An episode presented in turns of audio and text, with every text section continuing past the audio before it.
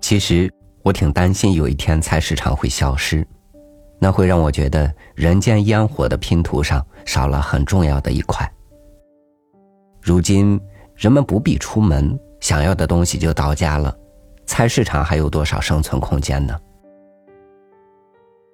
所以，在未来，它的消失仿佛已经成了必然。与您分享季羡林的文章。菜市场仿佛是一个新世界。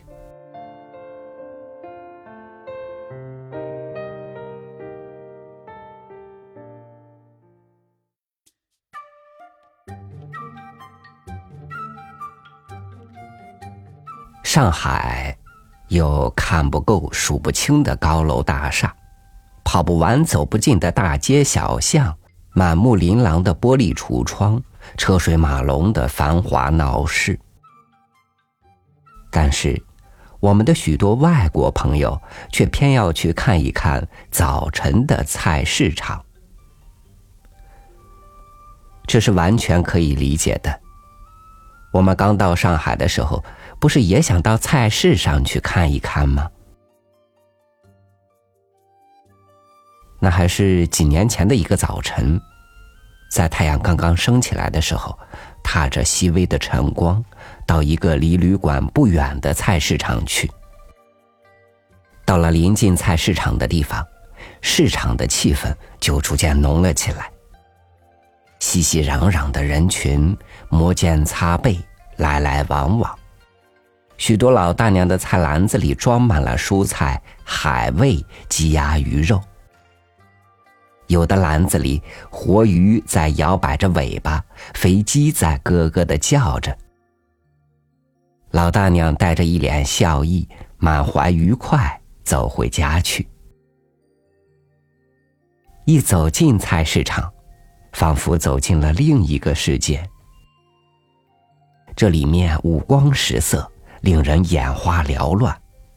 但是仔细一看，所有的东西却又都摆得整整齐齐，有条不紊。菜摊子、肉摊子、鱼虾摊子、水果摊子，还有其他的许许多多的摊子，分门别类，秩序井然，又各有特点，互相辉映。你就看那蔬菜摊子吧，这里有各种不同的颜色。紫色的茄子，白色的萝卜，红色的西红柿，绿色的小白菜，纷然杂陈，交光互映。这里又有各种不同的线条：大冬瓜又圆又粗，豆荚又细又长，白菜的叶子又扁又宽。就这样，不同的颜色，不同的线条。紧密的摆在一起，与纷杂中见统一。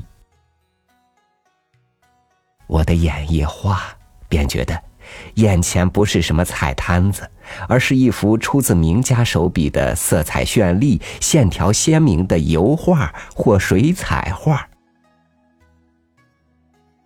不止菜摊子是这样，其他的摊子也莫不如此。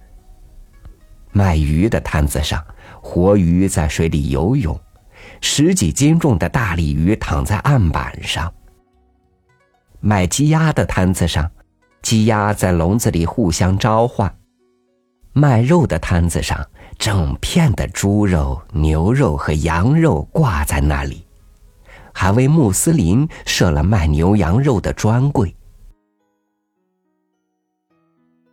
在其他的摊子上。鸡蛋和鸭蛋堆得像小山，一个个闪着耀眼的白光。咸肉和板鸭成排挂在架子上，肥的仿佛就要滴下油来。水果摊子更是琳琅满目，肥大的水蜜桃、大个儿的西瓜、又黄又圆的香瓜、白嫩的鲜藕摆在一起，争妍斗艳。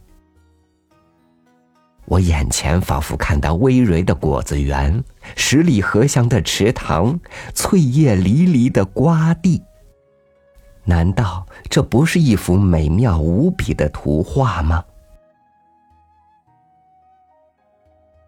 说是图画，这只是一时的幻想。说真的，任何图画也比不上这些摊子。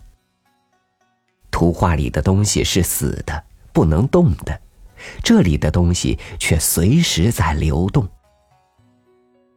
原来摆在架子上的东西，一转眼已经到了老大娘的菜篮子里。他们站在摊子前面。眯细了眼睛，左挑右拣，直到选中了自己想买的东西为止。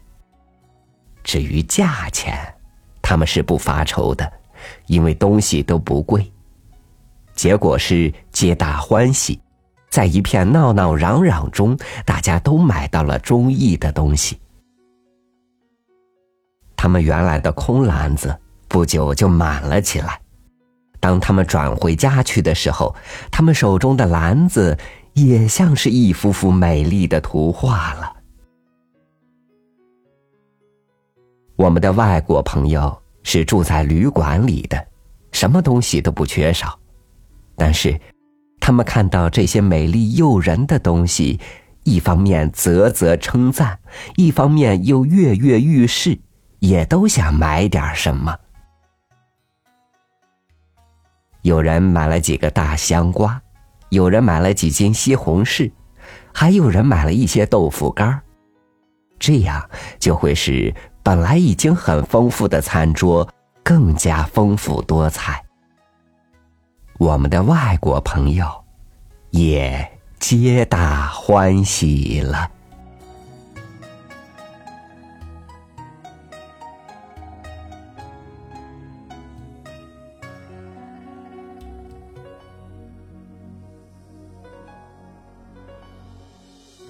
雪花，是晶莹洁白的一种东西，摸在手里冰凉凉的，瞬间就被手化成了水。风，是空气的流动，这种流动能让皮肤感受到很轻的、持续的摩擦和压力。